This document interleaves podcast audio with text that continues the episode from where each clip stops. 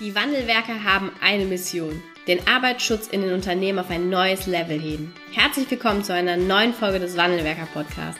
Den ersten deutschen Arbeitsschutz-Podcast für ganzheitliche und innovative Ideen für den Arbeitsschutz. Heutzutage können Informationen schnell gegoogelt werden. Experten, die mit neuen Strategien und Methoden Arbeitsunfälle nachhaltig reduzieren, sind gefragter denn je.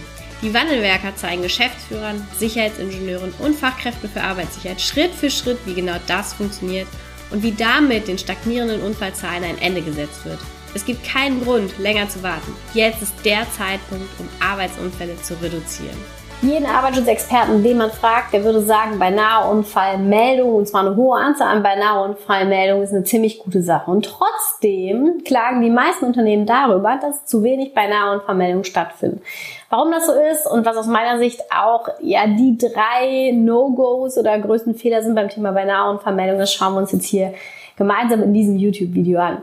Mal vorne angefangen. Das Thema beinahe Unfallmeldung ist schon relativ alt. Bereits, äh, ich muss kurz überlegen, ich glaube in den, in den 1900, ich glaube 30, Anfang ähm, 1930 rum, ist die erste Pyramide zur, zum Verhältnis zwischen schweren Arbeitsunfällen und beinahe Unfallmeldungen oder ja, passierten beinahe Unfallmeldungen veröffentlicht worden. Damals von ähm, Herrn Heinrich und auch vielen bekannt unter der Heinrich-Pyramide, die beschreibt, in welchem Verhältnis stehen denn eigentlich tödliche Arbeitsunfälle, damals noch relativ rudimentär gehalten, und bei Nahunfälle, in welchem Zusammenhang, in welchem Verhältnis stehen die zueinander. Und damals war das ein Verhältnis von 1, ich glaube, zu 300. Damit aber nicht genug. Auch der Arbeitsschutz hat sich weiterentwickelt und dann hat es 1900, ich glaube, um 1970 auch mal noch eine neue Entwicklung der Unfallpyramide gegeben. Und in dieser Unfallpyramide gab es ähm, auf der einen Seite eine Erweiterung, also es ist eine weitere Ebene hinzugekommen, nicht nur die tödlichen Arbeitsunfälle. Und dort war dann das Verhältnis von einem tödlichen Arbeitsunfall auf äh, 600, also auf einen tödlichen Arbeitsunfall kommen 600 beinahe Unfallmeldungen. Also da auch nochmal deutlich mehr. Und dann hat es jetzt zuletzt 2003 durch ein Unternehmen eine weitere entwickelte beziehungsweise ja untersuchtes Verhältnis zwischen beinahe Unfallmeldungen unten und auch den tödlichen oder schweren Arbeitsunfällen ähm, an der Spitze der Pyramide gegeben. Und da war das Verhältnis dann ein tödlicher Arbeitsunfall oder auf einen tödlichen Arbeitsunfall kommen 3000 beinahe Unfallmeldungen. Jetzt kommt auch dort eine weitere Ebene hinzu und darauf 30.000 unsichere Situationen und Zustände. Also auch nochmal Ebene hinzugefügt und äh, ein Stück weit so diese Stufe, die noch davor kommt, ähm, hinzugefügt und ergänzt. Also das Thema beinahe Unvermeldung ist nichts, was neu ist. Und ich glaube auch jedem Arbeitsschutzexperten und auch jeder Führungskraft und auch jedem Mitarbeiter im Grunde genommen relativ einleuchtend, dass ähm, bevor es zu einem Unfall kommt, es mutmaßlich auch vorher eine ganze Menge an Situationen gegeben hat, die vielleicht nicht ganz so sicher waren oder wo sich auch unsichere Gewohnheiten einschleichen, also wo all das passiert, wo man, ähm, wo es im Grunde genommen nur eine Frage der Zeit ist, bis diese unsichere Gewohnheit, auch dieser unsichere Zustand, dieses unsichere Verhalten einfach zu einem Unfall führt. Und wenn wir ähm, Fakt ist, wir, es gibt die. Es gibt beinahe Unfälle. Solange wir Arbeitsunfälle in den Unternehmen haben, haben wir auch beinahe Unfälle. Und aus meiner Sicht ist es gar nicht die, ähm, die Anzahl der beinahe Unfälle, die relevant ist oder die etwas darüber aussagt, wie gut sind wir im Arbeitsschutz, sondern eine hohe Anzahl an beinahe Unfällen ist deshalb ähm, spannend und auch zielführend oder lohnenswert herbeizuführen, gar nicht wegen der Anzahl selbst und der vielleicht da drin enthaltenen und vermeidbaren Arbeitsunfälle an der Spitze, sondern viel, viel mehr auch, weil es zeigt, erstens, Mitarbeiter sehen unsichere Situationen und unsichere Verhaltensweisen und unsichere Zustände. Also die Awareness ist da, das Bewusstsein ist da. Das zeigt nämlich, wenn wir viele gemeldete Beinaheunfälle haben. Also Mitarbeiter, Führungskräfte sehen das und haben ein Bewusstsein dafür. Und das Zweite ist, was daraus eben auch deutlich wird, nicht nur ich sehe es, sondern ich, das ist in meisten Unternehmen vielleicht auch noch, sondern das zweite ist auch, ich identifiziere mich damit, dass es notwendig ist, dass ich etwas tue. Also nicht nur sehen auf der einen Seite, sondern eben auch, ich nehme eine Handlung vor, um ähm, ja, diesen Zustand abzustellen oder um einfach eine Verbesserung herbeizuführen und natürlich auch in der logischen, äh, in der sachlogischen Konsequenz dann am Ende des Tages auch einen Arbeitsunfall zu vermeiden. Und diese, diese beiden Argumente sind aus meiner Sicht oder ähm, ja, diese beiden ähm, Vorteile ähm, sind aus meiner Sicht eben noch viel, viel relevanter auch beim Thema beinahe Unfallmeldung als, ich sag mal, die, die reine Anzahl an sich. Und was sind jetzt ähm, die, die großen Herausforderungen beim Thema beinahe Unfallmeldung? Grundsätzlich sind sie also erstens da und die meisten Unternehmen haben auch irgendwie noch die Möglichkeit, die zu erfassen und wünschen sich eigentlich mehr beinahe Unfallmeldungen, als sie eigentlich gerade haben. Und meistens ist es auch so, dass statistisch gesehen auch, egal auf welche Pyramide wir jetzt schauen, auch eigentlich mehr beinahe Unfallmeldungen da sein müssten. Und ähm, die drei, die drei Gründe eigentlich, die dort aus meiner Sicht am meisten zugrunde liegen, ist der, der allererste Punkt, von mal vorne an, ist die Eintrittsschwelle oder die, die Schwelle zur Meldung eines beinahe Unfalls ist unfassbar groß. Und zwar rein auf der, äh, auf der Ebene des Tuns. Es gibt Unternehmen, da müssen beinahe Unfälle über den Vorgesetzten gemeldet werden. So, das ist eine riesige Hürde. Da muss man teilweise was ausdrucken, was unterschreiben und dann wieder abgeben. Oder im Zweifelsfall sogar gemeinsam mit der Führungskraft unterschreiben. Also riesige bürokratische Hürden für einen Mitarbeiter, der sich jetzt dreimal überlegt, okay, äh, beginne ich das, fange ich damit an oder lasse ich es lieber? Oder lasse ich es lieber sein? Ne? Also ähm, andere Variante ist, äh, es gibt zwar ein digitales System, aber die Mitarbeiter können nicht darauf zugreifen. Und das können nicht alle Mitarbeiter darauf zugreifen. Also ich habe vielleicht keinen Zugang zu einem System oder äh, das System ähm, ist nur über ähm, äh, bestimmte Bildschirme bedienbar und der Weg zum Bildschirm ist relativ lang und Handys sind in der Produktion verboten. Also auch da muss ich erstmal eine ganze Menge auf mich nehmen, um am Ende des Tages diesen Beinahe-Unfall zu melden. Auch das ist eine Variante. Also es gibt zwar ein System, es muss nicht mehr ausgedruckt werden, aber die Hürde ist einfach da so groß oder der Weg dorthin so weit, dass ich auch das einfach lasse. Und dann insbesondere natürlich auch das Thema Meldung nur über Vorgesetzte ist aus meiner Sicht eine sehr, sehr große Hürde, auch für Mitarbeiter, überhaupt diesen Punkt ähm, ja, durchzuführen oder in Angriff zu nehmen. So, die zweite große Herausforderung beim Thema beinahe Unfälle. Und da ist jetzt äh, auch deine Aufgabe als Arbeitsschutzexperte, wirklich auch gemeinsam mit den Führungskräften mal kritisch draufzuschauen.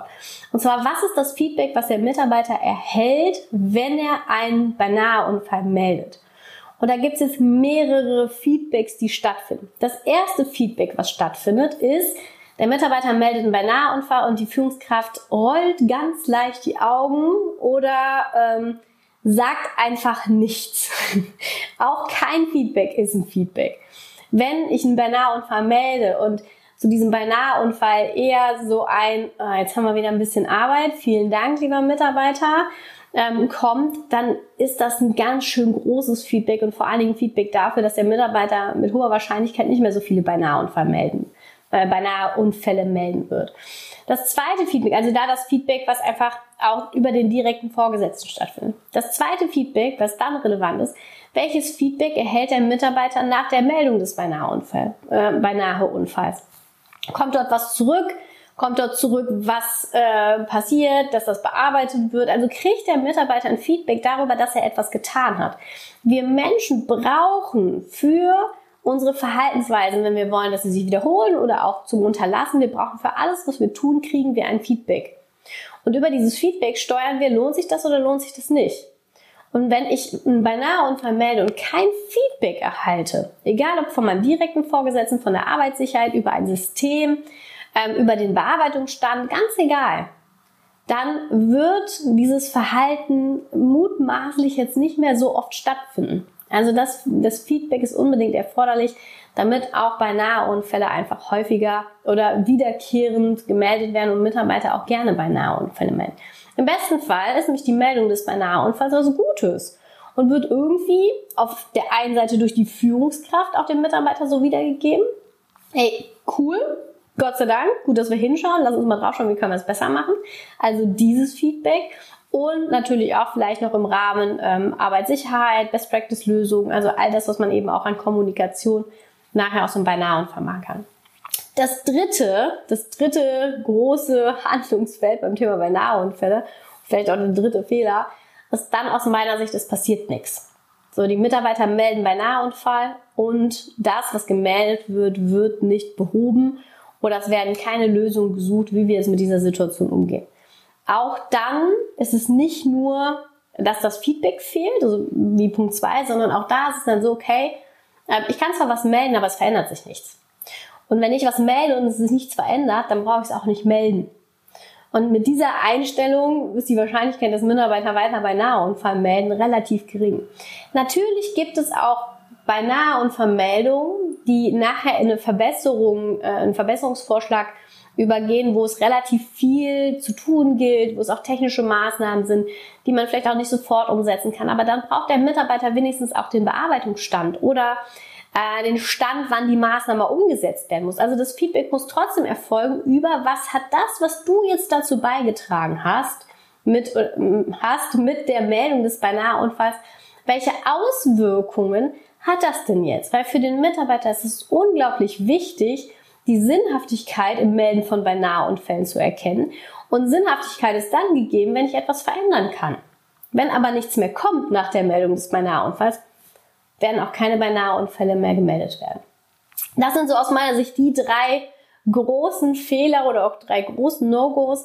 Überleg mal für dich ganz, äh, ganz kritisch und auch ganz ehrlich, wie ist es in deinem, in eurem Unternehmen? Wie geht ihr mit Beinaheunfällen um und welche Haltung, und da spielen natürlich auch Glaubenssätze mit rein, welche Haltung, Glaubenssätze haben denn auch die Führungskräfte zum Thema Beinaheunfall?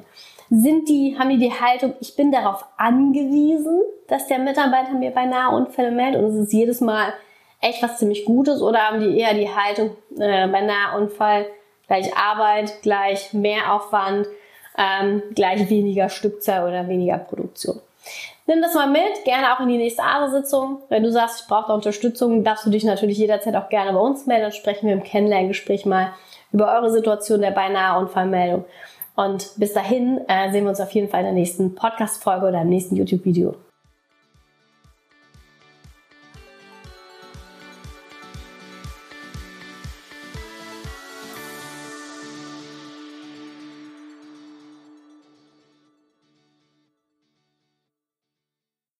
Vielen Dank, dass du heute wieder dabei warst. Wenn dir gefallen hat, was du heute gehört hast, dann war das nur die Kostprobe. Willst du wissen, ob du für eine Zusammenarbeit geeignet bist? Dann gehe jetzt auf www.wandelwerker.com-termin und buche dir einen Termin. In diesem 45-minütigen Beratungsgespräch wird eine Strategie für dich erstellt. Du erfährst, in welchen Schritten du an der Einstellung der Menschen im Unternehmen arbeitest, sichere Gewohnheiten schaffst und somit die Arbeitsunfälle nachhaltig reduzierst. Vergiss eine Sache bitte nicht. Wenn seit Jahren die Unfallzahlen bei dir stagnieren, dann verbessert sich der Zustand nicht von alleine. Du brauchst einen Berater, der dir zeigt, welche Schritte du befolgen sollst und welche lieber nicht.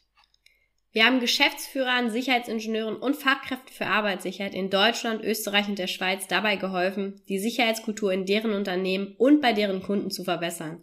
Als Kooperationspartner des Verbandes für Sicherheit, Gesundheit und Umweltschutz bei der Arbeit liegt es uns am Herzen, dir das notwendige Handwerkszeug auf dem Weg zur Vision Zero zu zeigen und bei der Umsetzung zu unterstützen. Wenn du wissen willst, ob du für eine Zusammenarbeit geeignet bist, dann sichere dir jetzt unter www.wandelwerker.com-termin deinen persönlichen Termin.